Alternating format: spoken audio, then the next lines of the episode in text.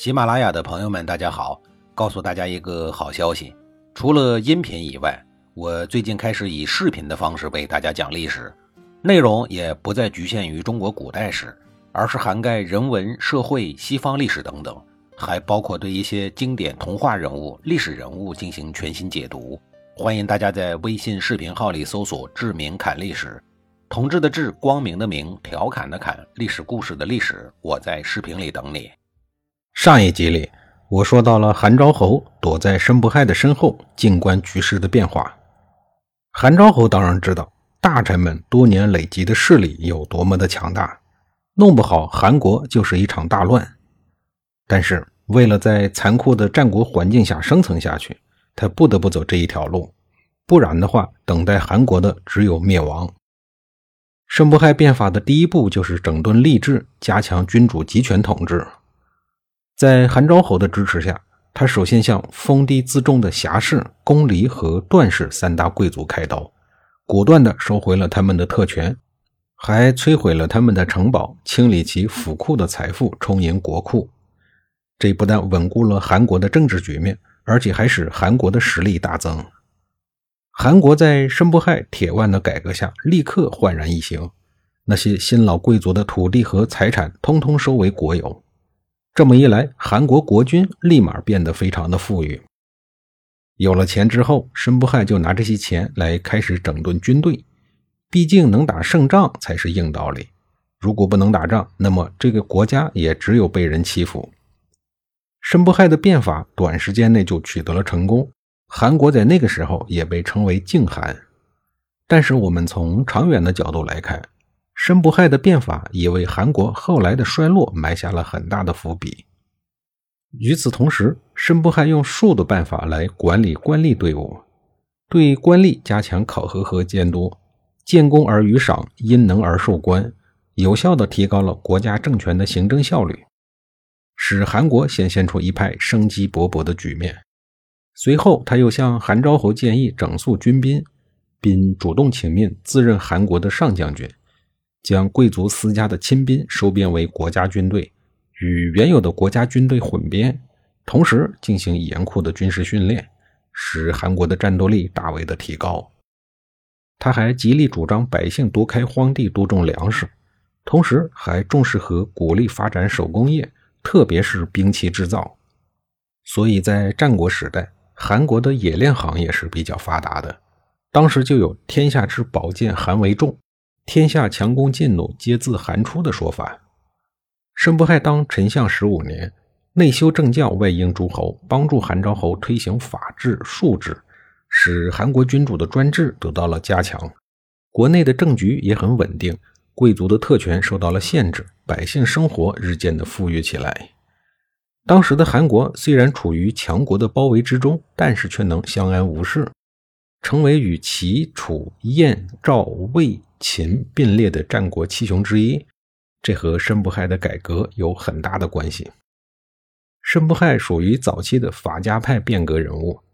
当时的法家有三派：慎道的士治派、申不害的术治派、商鞅的法治派。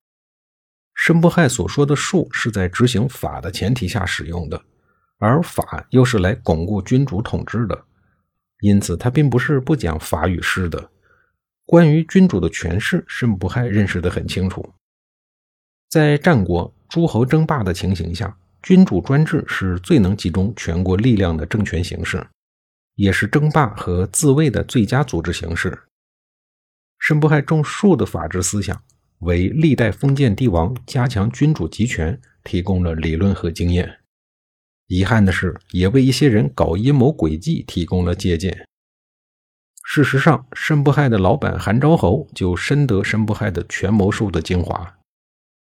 有一次，韩昭侯喝酒过量，不知不觉的就醉倒在床上了，酣睡了半天也不见他酒醒。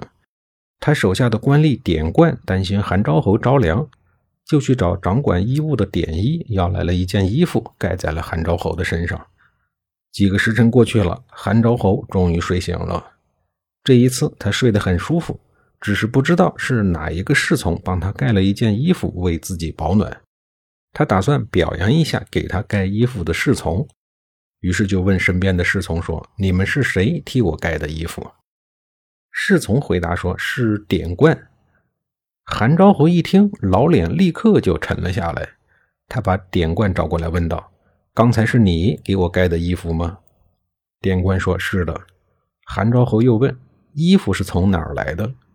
典官回答说：“是从典衣那儿取来的。”韩昭侯又派人把典衣找来，问道：“衣服是你给他的吗？”典衣老老实实的说：“是的。”韩昭侯当场就严厉的批评了典衣和典冠，说：“你们两个人今天都犯了大错，知道吗？”典冠和典衣两个人面面相觑，韩昭侯就指着他们说：“典冠，你不是寡人身边的侍从，你为什么擅自离开岗位来干自己职权范围以外的事儿呢？而典衣，你作为掌管衣服的官员，怎么能随便利用职权把衣服给了别人呢？你这种行为是明显的失职。今天你们两个，一个越权，一个失职。”如果大家都像你们这样随心所欲、各行其事，那整个朝廷不是乱了套了吗？因此，必须要重罚你们，让你们接受教训，以好让大家都引以为戒。于是，韩昭侯把典冠和典仪两个人一起降了职。这件事一向被作为韩昭侯严明朝廷体制的行为而进行正面的宣讲。但其实，我们也可以换一个角度来看。一国之君不思改良国家的政体，只专注于谁给自己戴帽子、穿衣服之类的细枝末节。再说了，典冠给你盖的衣服，就不如侍从盖的衣服睡得香吗？除了这些上不了台面的细节，还以权谋术来监视臣子，成天和臣子们斗智斗勇。这从某种意义上来讲，不是加重了内耗吗？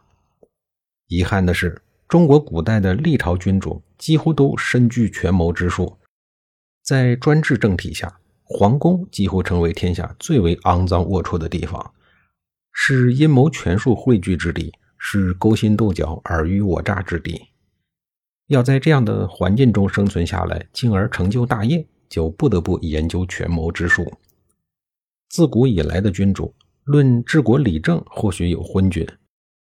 但是论玩弄阴谋权术，却一个比一个精明。所谓的亡国之君，不过是被比他更精明的人给玩死了。以术治国，就会导致整个朝堂产生了自上而下的猜疑。对了，在战国的后期，韩国的朝堂上出现了一个非常愚蠢且荒谬的政策，这其中最为著名的就是皮秦计。这样的计策不但没有拖垮秦国，反而让秦国更加的强大。下一集里，我继续给您讲述韩国政坛和申不害的事儿。